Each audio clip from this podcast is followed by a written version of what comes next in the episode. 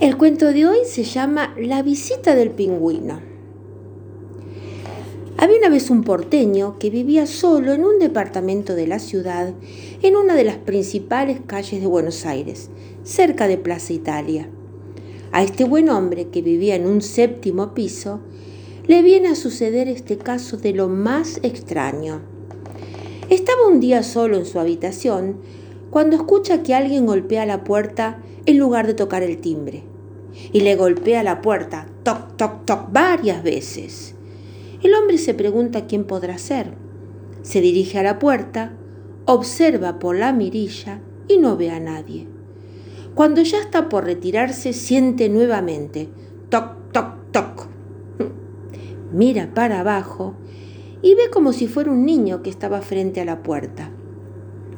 La abre con cuidado y para su sorpresa, le entra al departamento un pingüino Así como suena, imagínense que si para ustedes es una cosa extraña el escucharlo, lo que habrá sido para este pobre hombre el presenciarlo.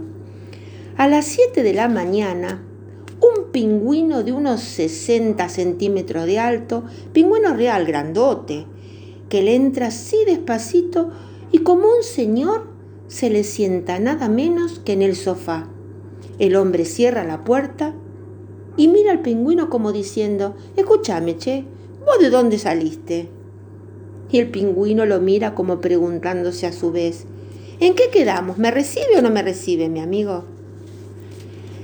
El buen hombre mira a los costados y no sabe qué hacer, mientras el pingüino muy tranquilamente lo vuelve a mirar como preguntándole si no piensa atenderlo como una visita, agasajándolo con algo. Sin saber muy bien qué hacer, el hombre va a buscar una picada y se la pone delante en un platito. El pingüino come muy educadito, sin mancharse la pecherita blanca, y después busca el baño.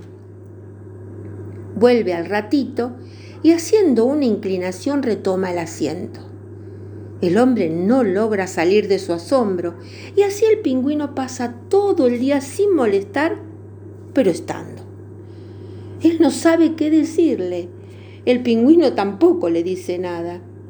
Nuestro amigo se siente totalmente desubicado porque nunca se hubiera imaginado que le habría de ocurrir una cosa por el estilo.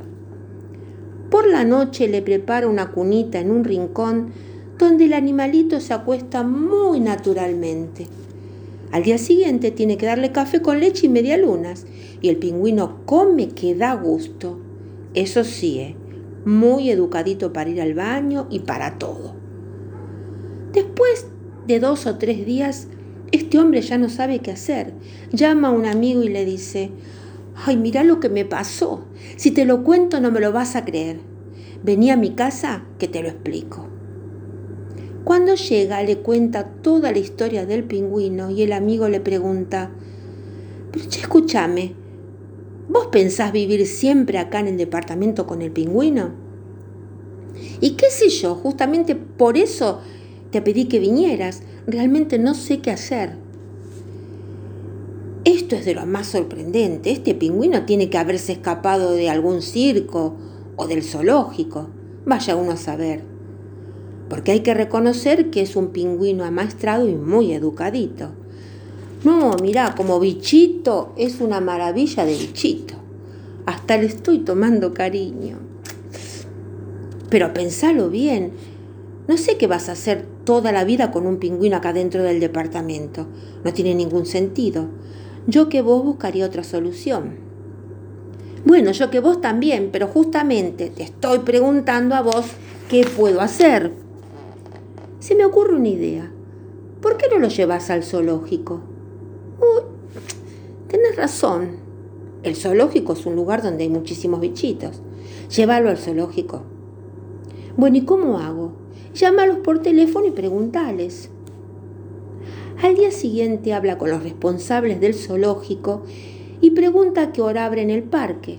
Y para allá va llevando consigo al animalito. Pasa un tiempo sin que el otro amigo se entere cómo le había ido. Pero un día lo encuentra por la calle con el pingüino de la mano. Pero escúchame, ¿qué haces todavía con el bendito pingüino? Y acá lo tengo. Pero el otro día no quedamos, sí, sí, quedamos. Macanudo. ¿Y todavía con el pingüino? Y sí, qué sé yo, ya te expliqué que es un pingüino que me llegó de acá a la casa y... Pero escúchame, ¿no lo llevaste al zoológico el otro día? Sí, lo llevé. Quedó encantado. Ahora lo llevo al planetario.